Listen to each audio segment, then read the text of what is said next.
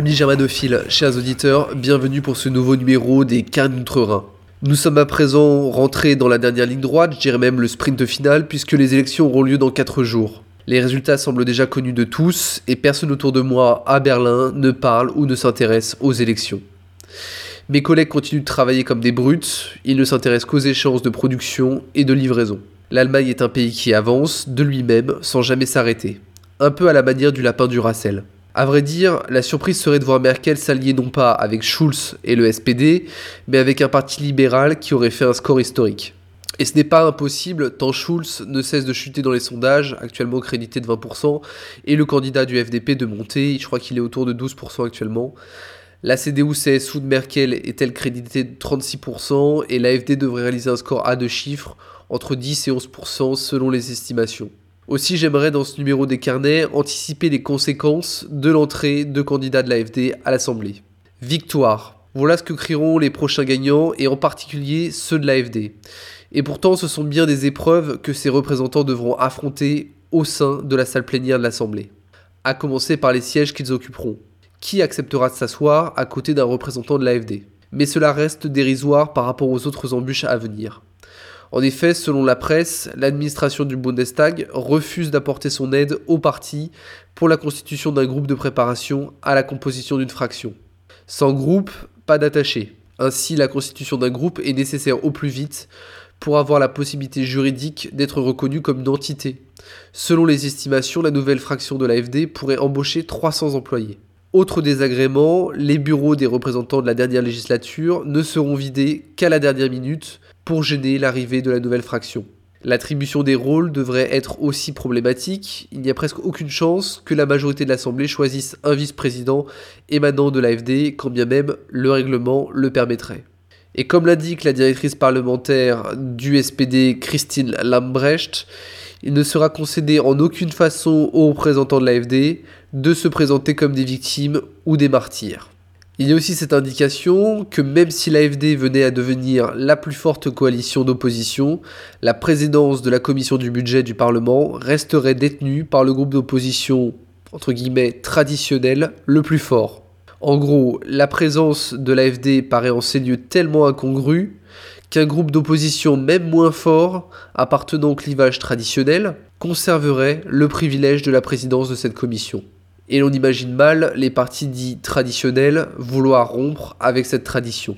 Déjà avant l'élection, il a été décidé au travers d'une modification administrative que Wilhelm van Gottberg de l'AFD ne pourrait obtenir le siège de doyen. Ah, ces démocraties occidentales que le monde entier nous envie. En définitive, pour les représentants de l'AFD à l'Assemblée, ces prochaines années ressemblent à un parcours du combattant où ils devront toujours avancer à contre-courant. Je peux vous dire qu'autour de moi, comme je, le, disais en introduction de ces carnets, je vois bien peu de mes collègues ou de mes amis finalement parler de ces élections. Bien sûr, il y a toujours les militants des différents partis qui sont extrêmement investis, mais on sent bien que Merkel va être élue, sauf surprise. Euh, le destin de Schulz aurait peut-être pu être un peu différent s'il avait été, euh, s'il avait été moins libéral et qu'il avait eu un discours très à gauche. On aurait pu euh, on aurait pu voir pourquoi pas une, coalition euh, jamaïque avec, euh, avec euh, Die Linke et Die Grünen ou avec le, FDP par exemple.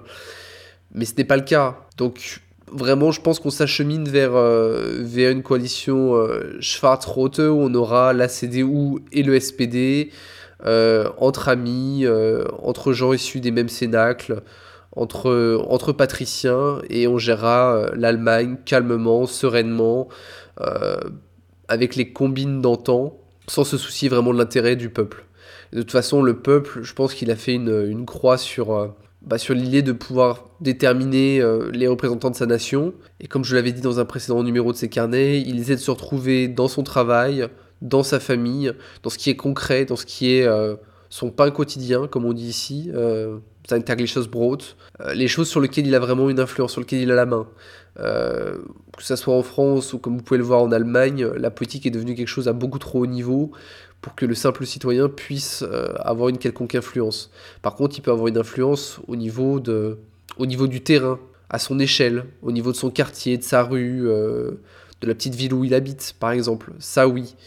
Euh, mais clairement, par le vote, on voit bien euh, chez nous l'élection de Macron qui finalement a été la conjonction du centre droit et du centre gauche et qui s'est fait sur le dos du reste de la population. Cette émission du Canon Rhin s'achève. Chers auditeurs, merci à vous de l'avoir suivi. N'hésitez pas à commenter l'émission dans la section commentaires. Les Carnets de Rhin reviennent la semaine prochaine.